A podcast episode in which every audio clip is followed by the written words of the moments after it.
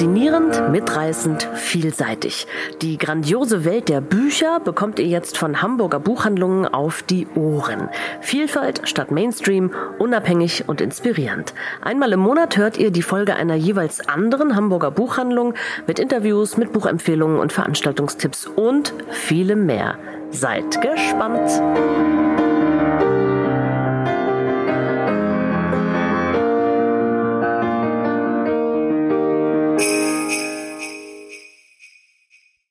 Willkommen zur dritten Folge von Hörstoff, dem Podcast der Hamburger Buchhandlungen.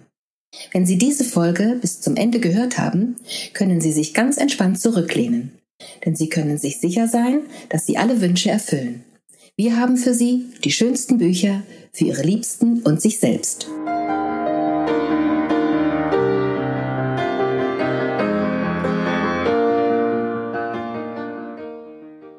Stories die Buchhandlung. Bei uns ist der Name schon Programm. Es geht immer um Geschichten.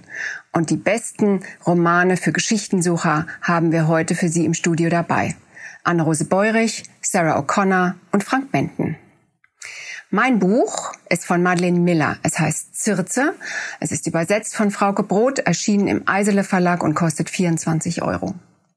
Die Odyssee ist ja die Mutter aller Geschichten. Helden, Schurken, Ungeheuer, Dramen, politische Ränke, große Lieben, Rache und Gemetzel. Alles von Homer schon erzählt.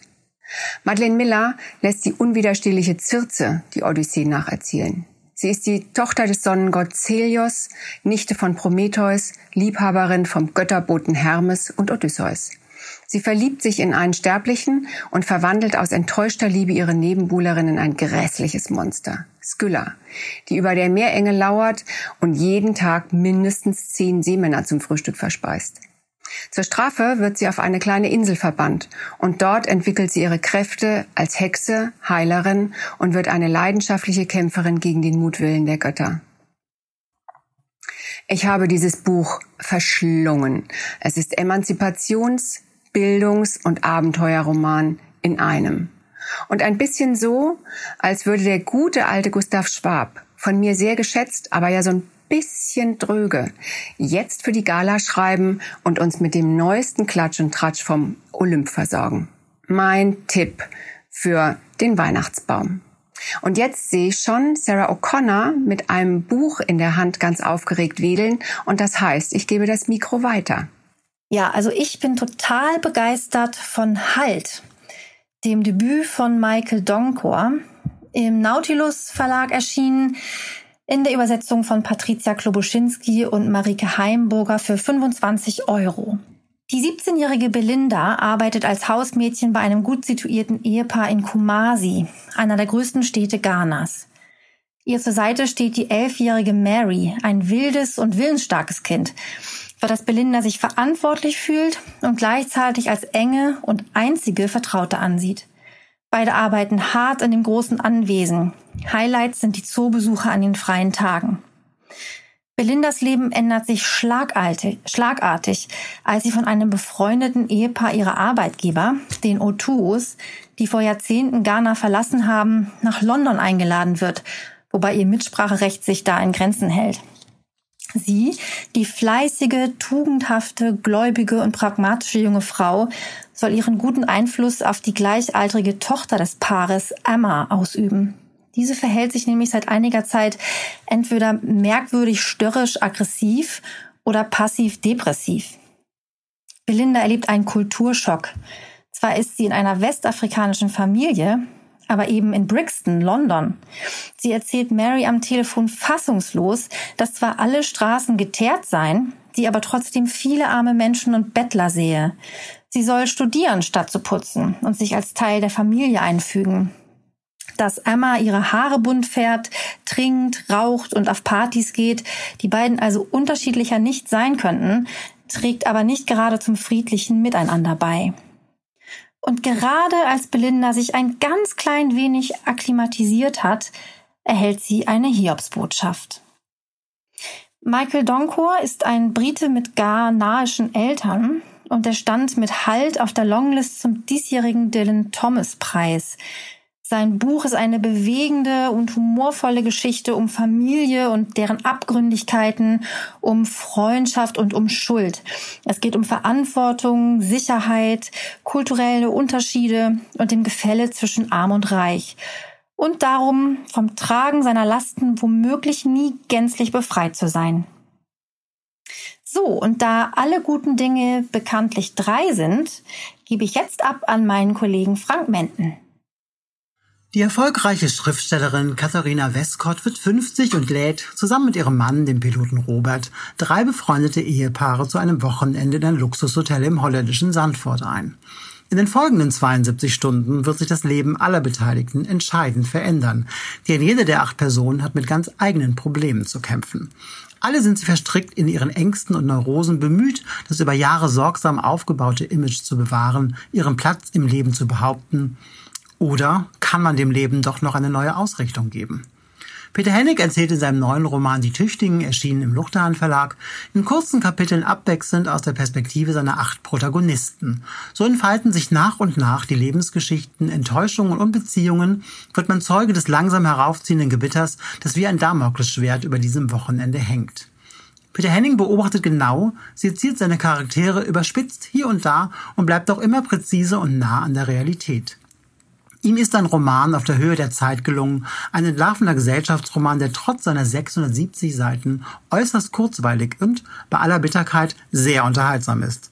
Eine eindrückliche Leseempfehlung und mein Tipp fürs Weihnachtsfest.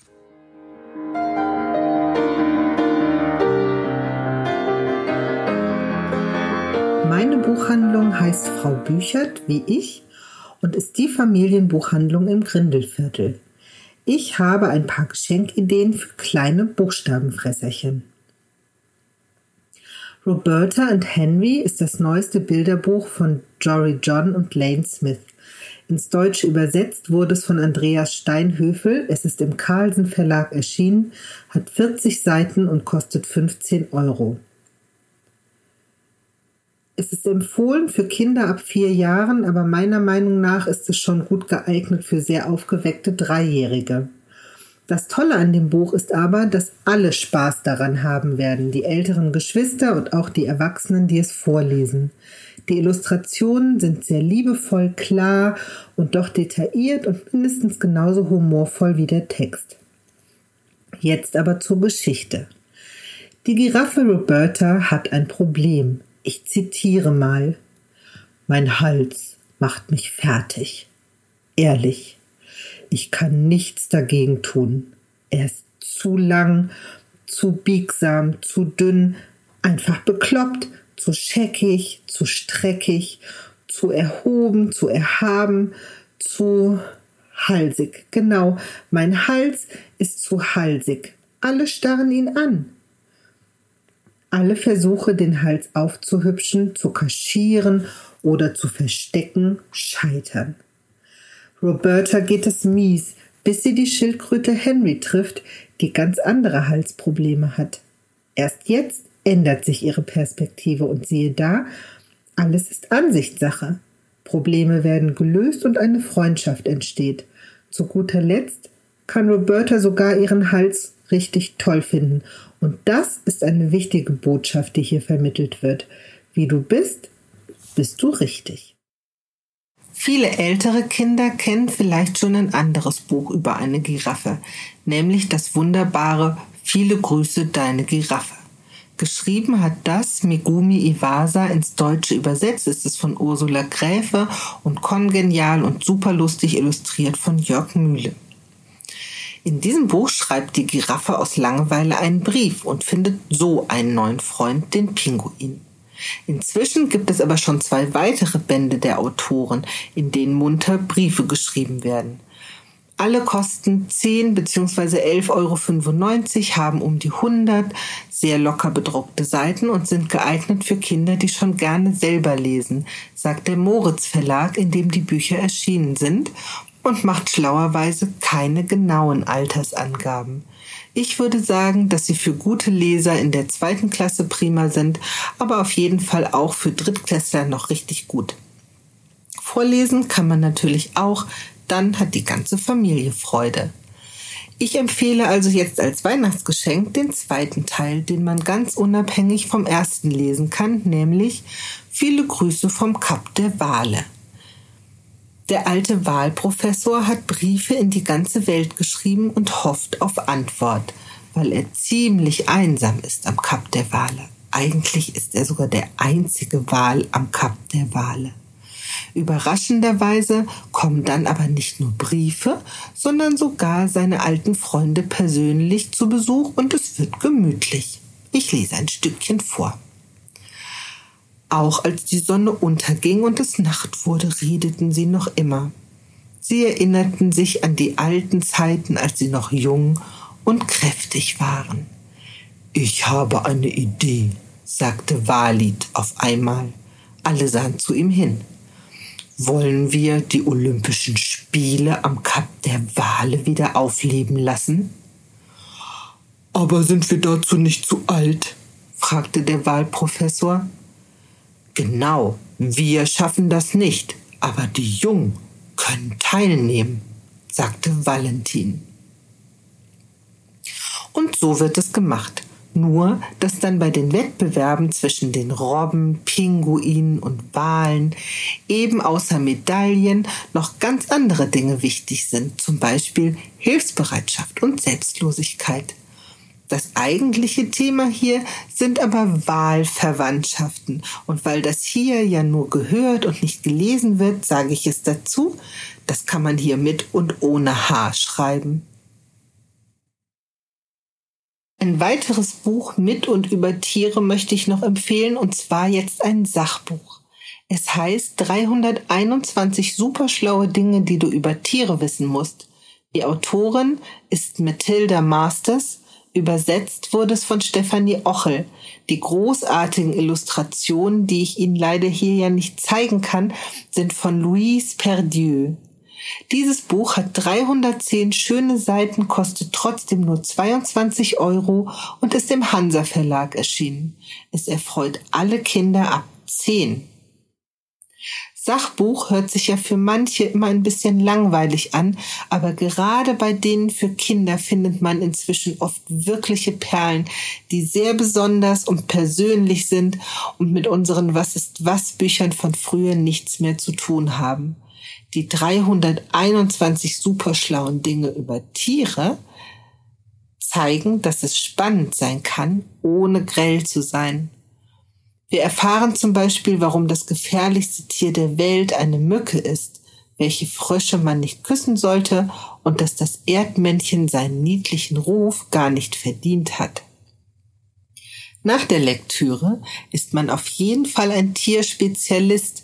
Ob man noch ein Tierfreund ist, weiß ich nicht so genau. Zum Schluss habe ich noch eine Geschichte für etwas ältere Kinder gesucht, also so ab zehn Jahren, die mich total überzeugt. Sie sollte witzig sein und spannend und auch fürs Herz und für Mädchen und Jungen gleichermaßen interessant und eigentlich eben für alle geeignet. Schließlich bin ich fündig geworden bei Kanna wo nie wahr sein. Manchmal muss man einfach verduften. Und dieses Buch kann ich nun wirklich gar nicht genug empfehlen. Es ist von Martin Muser, erschienen im Carlsen Verlag, hat 170 Seiten und kostet 12 Euro. Der knapp zehnjährige Finn fährt das erste Mal alleine mit dem Zug zu seiner Mutter nach Berlin und eigentlich fühlt er sich dem mehr als gewachsen. Aber dann wird er ganz hinterlistig beklaut. Sein Rucksack ist weg mit Fahrkarte und Handy. Der wahrscheinlich blödeste Schaffner der Welt hat dafür kein Verständnis und wirft Finn aus dem Zug. Nach noch ein bisschen mehr Chaos, einer Fahrt mit der Polizei und einem Auffahrunfall befindet sich Finn auf der Flucht, zusammen mit der gleichaltrigen Jola, einer wahrhaft furchtlosen Komplizin. Zurück nach Berlin soll es gehen, aber dazu müssen die zwei viele Abenteuer bestehen. Ein Traktor, nackte Dänen, eine Rockerbande und eine Dino-Unterhose spielen dabei eine Rolle. Und das gibt schon einen ganz guten Überblick über dieses schön schräge Kinderabenteuer. Der lässige Erzählton und die schnottrige Berliner Schnauze der Figuren machen die Geschichte rund. Ich glaube, jeder muss Finn und Jola ganz schnell ziemlich lieb haben. Was für ein Glück gibt es schon einen zweiten Band.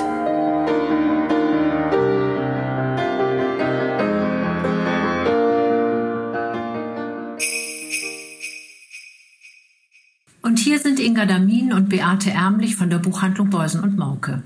Wir haben uns der Familienkapitäne angenommen und möchten euch zwei tolle Bücher vorstellen. Meine Empfehlung ist Joachim Schnerf. Wir waren eine gute Erfindung. Das ist erschienen bei Antje Kunstmann. Joachim Schnerf ist ein noch recht junger Autor. Er wurde 1987 in Straßburg geboren. Er ist Lektor für internationale Literatur in Paris. Dies ist bereits sein zweiter Roman, allerdings der erste auf Deutsch. Ich wünsche mir, dass auch der erste bald übersetzt wird. In einem Interview hat er gesagt, er wollte ein heiteres Buch über Pessach und Liebe schreiben. Herausgekommen ist ein Buch über einen Todesfall und die Shoah.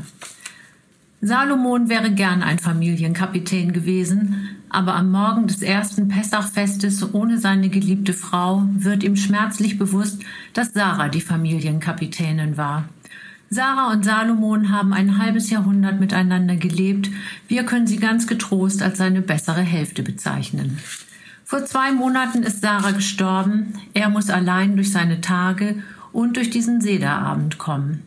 Sarah hat mit ihrer Liebe, ihrem Einfühlungsvermögen und ihrem großen Talent, diese unterschiedlichen Familienmitglieder zusammenzuhalten, so manche Klippe elegant umschifft und viele Stürme gemeistert. Und da war Salomon eher keine Hilfe. Er ist ein Überlebender der Shoah und seine Strategie, nicht am Trauma zu verzweifeln, ist Humor rabenschwarzer, bitterer Humor. Seine KZ-Witze sind legendär und gefürchtet, leider findet nur er sie witzig. Als seine Kinder klein waren, hat er ihnen für die Goldfische die Namen Göring und Goebbels vorgeschlagen. Die Töchter sind lange erwachsen, aber immer noch auf Kriegsfuß miteinander und tragen selten zu einem friedlichen Familientreffen bei. Michelle, die Jüngere, treibt mit ihrer Unbeherrschtheit und ihren Schreiattacken alle in den Wahnsinn. Ihre große Schwester Denise leidet nach wie vor still. Die Schwiegersöhne retten die Situation auch nicht und Michelles Kinder provozieren auf ihre ganz eigene Weise. Wir begleiten Salomon in seinen Gedanken und Erinnerungen durch diesen besonderen Tag, lernen nebenbei ganz viel über dieses alte jüdische Ritual und merken mit jeder Seite mehr, dass Salomon keine Idee hat, wie er dieses Fest überstehen soll. Joachim Schnerf ist ein ganz wunderbares, schmales Buch über das Leben, die Familie und die Liebe gelungen, das ihr alle unbedingt lesen solltet. Und wie es so ist im echten Leben, sind es die Frauen, die die Familie zusammenhalten. Genauso ist es auch bei der Empfehlung von meiner Kollegin Beate Ärmlich. Meine Empfehlung Alexander Osang, Die Leben der Elena Silber, erschienen im S. Fischer Verlag. Auch Elena Silber ist ein weiblicher Familienkapitän im besten Sinne, auch wenn vieles in ihrem Leben sich heute nicht mehr vollständig rekonstruieren lässt. Zu ihren Lebzeiten hatte sich niemand näher mit ihrer Geschichte und den Geheimnissen ihres Lebens befasst. Nicht ihre Töchter, nicht Konstantin, ihr Enkel. Jetzt macht er sich auf Spurensuche. Er ist Filmemacher, steckt in einer Krise sowohl beruflich als auch privat. Die Demenz seines Vaters macht ihm deutlich, dass nicht mehr viel Zeit bleibt, dass die Erinnerungen schwinden und bald endgültig verloren sein werden. Der Roman beginnt 1905 in einem kleinen Dorf in Russland. Elena ist zweieinhalb Jahre alt, als ihr Vater, ein Kommunist, von den Soldaten des Zaren ermordet wird. Die Familie muss fliehen. Als junge Frau arbeitet sie in einer Textilmanufaktur und lernt dort den deutschen Ingenieur Robert F. Silber kennen. Sie heiraten, bekommen fünf Töchter. Und die Odyssee ihres Lebens geht weiter. 1936, zur Zeit der Olympischen Sommerspiele, ziehen sie mit ihren Töchtern nach Berlin. Lange Zeit verschließt Elena vor den politischen Aktivitäten ihres Mannes die Augen. Aber allmählich wird klar, wie tief Robert F. Silber in die Verbrechen der Nationalsozialisten verstrickt ist.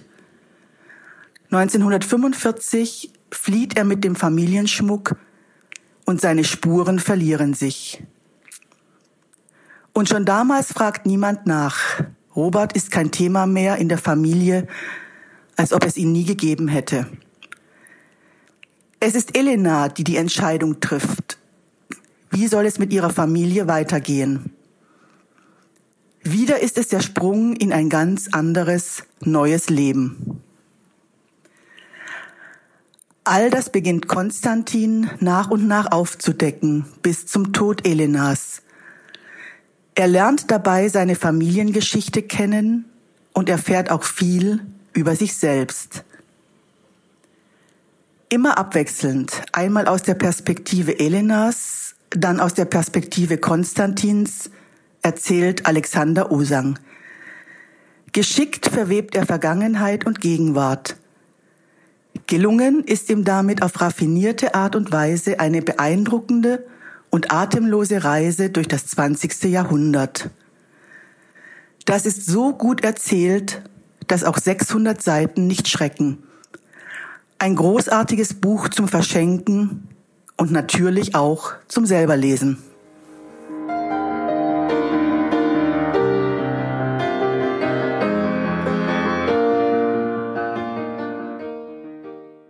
Ich bin Alexandra Kröger von der Buchhandlung Seitenweise und von mir gibt es Tipps für Kopfakrobaten. Wir beginnen mit dem Roman Ice Cream Star von Sandra Newman, übersetzt von Milena Adam aus dem Mattes und Seitz Verlag. Er kostet 28 Euro. Das ist ja heute gar nicht mehr so wahnsinnig modern. Ein Buch, das erst noch geknackt werden muss, sei es wegen der Sprache oder der komplizierten Inhalte oder was auch immer. Und gerade in den Wintermonaten, besonders in der Zeit zwischen Weihnachten und Neujahr, kommt so ein Buch eigentlich ganz gelegen. Durch den dystopischen Roman Ice Cream Star muss man sich durchbeißen. Und wo man bei anderen Romanen, die sprachlich ähnlich herausfordernd sind, vielleicht die Tendenz zum Aufgeben hat, wird man hier immer weiter gepeitscht von einer derart lebendig wirkenden Fantasiesprache, dass einem direkt jedes Aufgeben vergeht.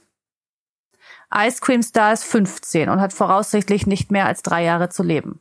Sie wird in dieser Zeit Kinder bekommen und ihren Anteil am Überleben der Menschheit beigetragen haben müssen. Dann wird sie, wie alle ihrer Generation, einer Krankheit anheimfallen, an der der größte Teil der Menschheit bereits verendet ist und an der die wenigen Überlebenden noch vor dem 20. Lebensjahr ebenfalls zugrunde gehen werden. Und Ice Cream Star trifft nun auf einen Mann, der behauptet, bereits 30 zu sein. Er habe Wissen von einem Impfstoff, der ihrem bereits erkrankten älteren Bruder würde helfen können. Es beginnt eine Reise auf der Suche nach dem Allheilmittel. Wir treffen dabei auf skurrile Gesellschaften, die sich in den Resten der Zivilisation eingerichtet haben. 80 Jahre nach der Pandemie ist die Zivilisation in Gruppen zerfallen, in Gruppen, die von Jugendlichen angeführt werden. Dieses Buch ist sprachlich wirklich anspruchsvoll, deswegen sagte ich, es müsse geknackt werden, aber es ist ebenso herausfordernd wie aufregend. Ein Werk, das es so, meiner Meinung nach, noch nie gegeben hat.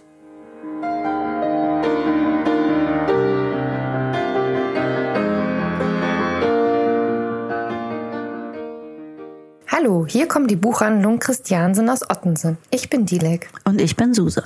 Unsere Rubrik in diesem Adventsspezial heißt Reading and Not Reading Teens. Ähm, das ist ein Name, der prima zu unserer Buchhandlung passt, denn die Reading Teens, das sind unsere Literaturkreise für Kinder und Jugendliche. Und daher gelten unsere Buchtipps heute auch diesen Lesern. Dann erzähl doch mal was zum ersten Buch, liebe Suse. Das ist ein Roman, der in einer besonderen Form geschrieben ist. Das ist ein E-Mail-Roman und er heißt An Nachteule von Sternhai. Geschrieben haben ihn zwei Autorinnen zusammen, Meg Wolitzer und Holly Goldberg Sloan. Ja, Meg Wolitzer, die kennt man ja durch ihre feministischen Romane, zum Beispiel Das weibliche Prinzip oder jetzt gerade erschienen von ihr die Zehn-Jahrespause. Und Holly Goldberg Sloan, die kommt aus dem Kinder- und Jugendbuchbereich und ist eine ganz wunderbare Autorin. Ja, und die beiden zusammen scheinen auch ein gutes Team zu sein, denn herausgekommen ist ein turbulenter E-Mail-Wechsel, der von der ersten Seite an wahnsinnig viel Spaß macht. Auf jeden Fall. Es geht ja um Beth, eigentlich Betty und Avery, zwei Mädchen, die beide zwölf Jahre alt sind. Die eine lebt in Kalifornien, ist sportlich und furchtlos und ziemlich extrovertiert, das ist Betty. Und dann gibt es ja noch Avery und die ist eben ganz anders. Ja, Avery äh, lebt in New York und ist so von diversen Ängsten geplagt und eher Typ Bücherwurm. Und derer beider Väter, die haben sich äh, kennengelernt und ineinander verliebt. Bisher lebte eigentlich jede von ihnen mit ihrem Vater allein und an dieser Lebensweise wollen sie auch gar nichts ändern. Aber die Väter haben beschlossen, ihre Töchter für mehrere Wochen zusammen in ein Sommercamp zu schicken, damit sie sich kennenlernen, anfreunden. Und das wollen die beiden auf gar keinen Fall. Und gerade weil sie das auf gar keinen Fall wollen, kommt es ja auch ganz anders. Die Mädchen erleben also einen turbulenten Sommer, in dem sie sich natürlich anfreunden. Die Handlung ist wirklich rasant und die Mails schreiben ja nicht nur Avery und Beth, sondern auch deren Verwandte und andere Personen. Und dadurch kommt halt viel Abwechslung in den Text. Und es geht dabei auch immer wieder um die Themen wie Freundschaft, älter werden, verlieben, also alle, eigentlich alle wichtigen Themen des Lebens. Und es ist witzig. Ja, das fand ich auch ähm, wirklich sehr humorvoll geschrieben. Also unbedingte Leseempfehlung für Leute ab circa elf Jahren. Übersetzt wurde von Nachteule an Sternhai von Sophie Zeitz und das Buch ist bei Hansa erschienen. Es kostet 17 Euro und das sehr, sehr empfehlenswerte Hörbuch kostet 16,95 und ist von der Hörcompany veröffentlicht worden. Ja, ein ganz anderes Buch, ähm, das wir noch dabei haben, das hat die deutsche Jugendbuchautorin Susanne Kreller geschrieben und heißt Elektrische Fische. Darin erzählt Susanne Kreller die Geschichte von Emma. Der Roman setzt ein am Tag vom Umzug nach Deutschland. Emmas Heimat ist Irland. Sie hat bisher mit ihren Eltern, ihrer kleinen Schwester Eva und ihrem älteren Bruder Dara in Dublin gelebt.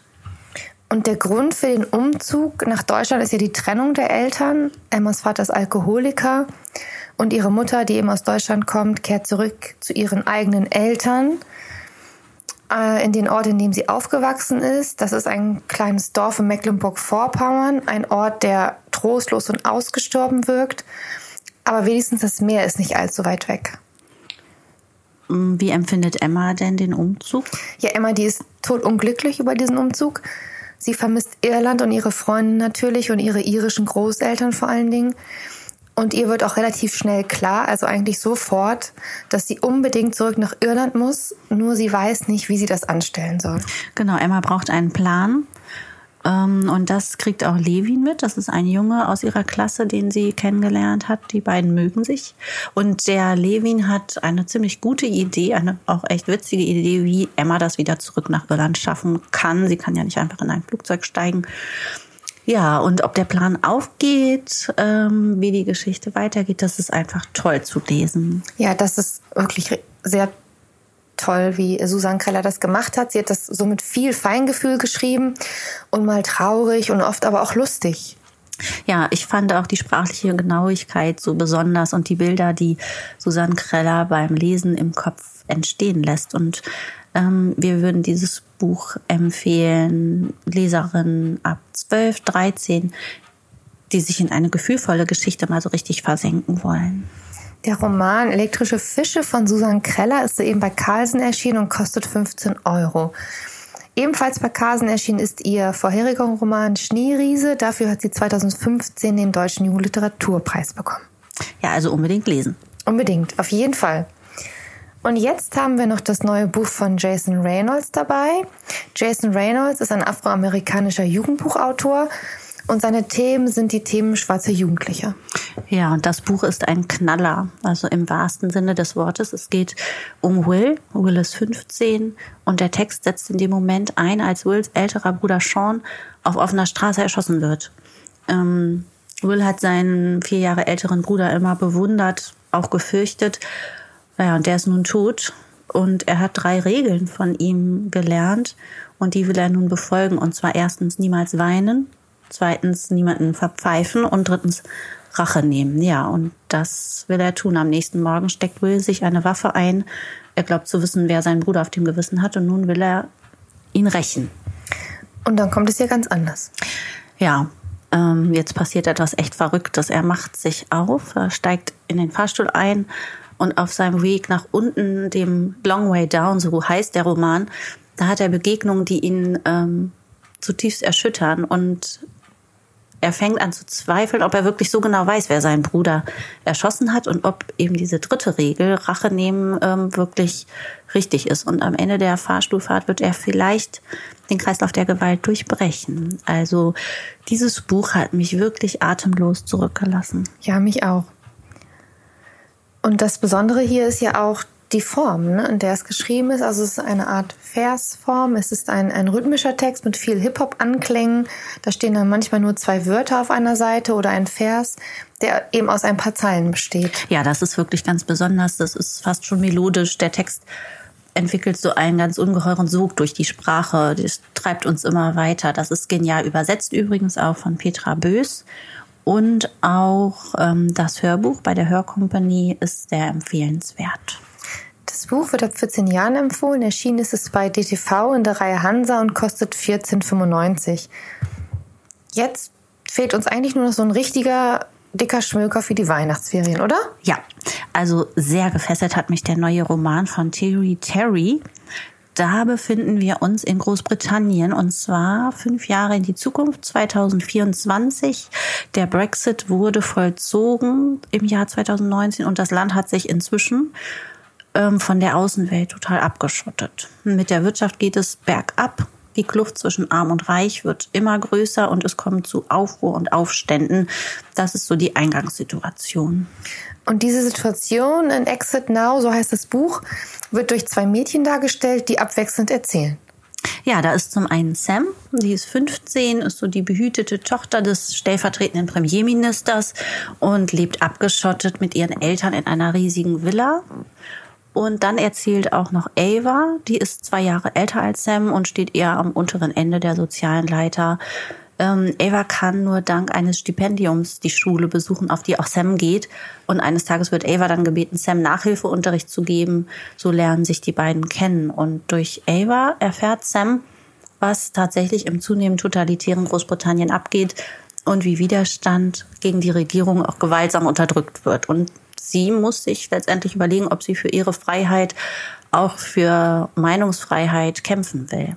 Das klingt ganz nach einem Buch, das man nicht mehr aus der Hand legen möchte, wenn man erstmal damit angefangen hat. Ja, wirklich. Das ist super spannend und es ist zudem auch noch irgendwie so ein Kurs in, ähm, naja, wie, wie kann ich für meine Menschenrechte eintreten oder ein Kurs in, wie entsteht eigentlich ein totalitäres Regime. Das ist alles nämlich so gut, so detailreich und kenntnisreich beschrieben, ähm, dass man tatsächlich auch noch ein bisschen was nebenbei lernt. Exit Now wurde übersetzt von Petra Knese. Das Buch ist empfohlen ab 13, 14 Jahren, erschien bei Koppenrad und kostet 20 Euro. Das war's aus Ottensen. Schöne, Schöne Adventszeit.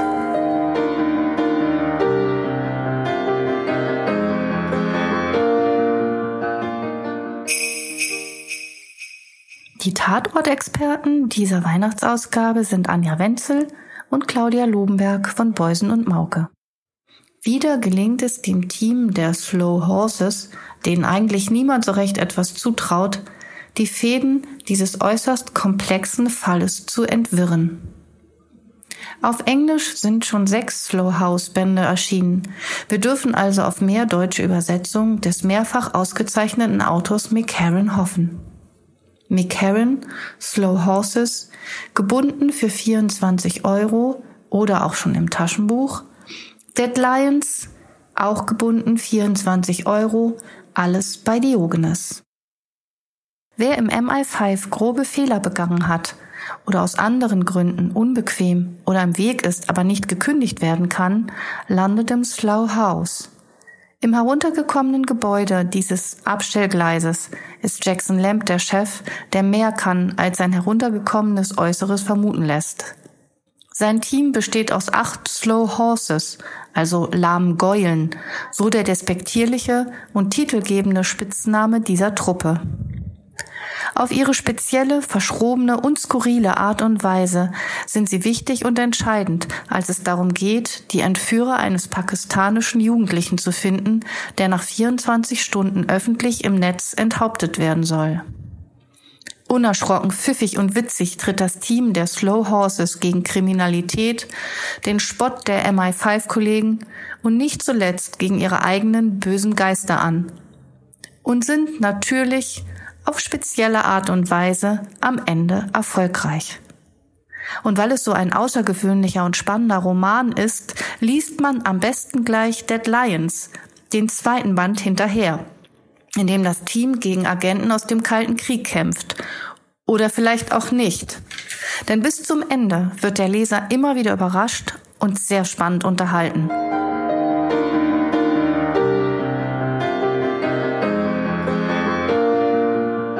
Damit die Geschmackshelden unter euch nicht zu kurz kommen und weil es Weihnachten bekanntlich ja auch um Gemütlichkeit und leckeres Essen geht, habe ich, Carola Nickschick vom Büchereck Niendorf Nord, eine ganz besondere Kochbuchempfehlung für euch. Das neue Buch von Niki Segnet. Intuitiv kochen oder wie man aus einfachsten Grundrezepten spektakuläre Gerichte zaubert. Stefan Pauli hat es aus dem Englischen übersetzt. Jotam Ottolenghi, einer der bekanntesten Köche Israels, hat das Vorwort geschrieben. Es ist im Berlin Verlag erschienen und kostet 40 Euro. Jotam Ottolenghi schreibt, Niki Segnet hat einen unnachahmlich lässigen Stil, wenn es darum geht, das Zusammenspiel verschiedener Komponenten mit unglaublichem Elan umzusetzen. Aber das war nicht immer so. Sie hat mit Anfang 20 die Leidenschaft fürs Kochen entdeckt. Doch zu Beginn hat sie sich stets strikt an das Rezept gehalten. Selbst wenn sie ein Gericht schon zehnmal zubereitet hatte, lag auch beim elften Mal noch das Rezeptbuch daneben. Doch im Laufe der Zeit, aufgrund der Erfahrungen, die sie gesammelt hat und ihrer wachsenden Neugier, hat sich das sehr verändert. So hat sie sich von einer rezeptsüchtigen zu einer zutatenorientierten Köchin gewandelt.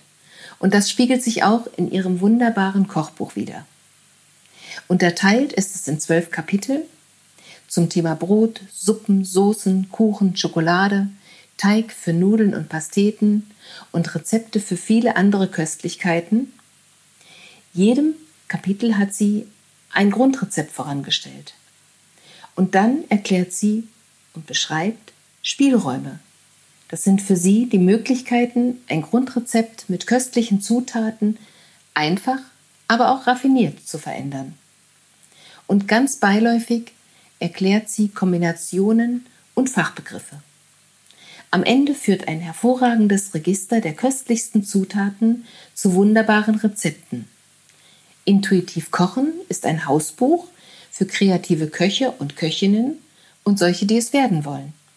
Es ist eine Einladung und eine Ermutigung zu experimentieren und sich auf neue Geschmacksexplosionen einzulassen. Und nicht zuletzt ist es ein verführerischer Schmöker, den man genussvoll zwischen Couch und Herd genießen kann. Gewürzt mit köstlichen und sehr humorvollen Anekdoten aus dem Leben einer kreativen Köchin. Alles in allem ein wunderbares Vergnügen.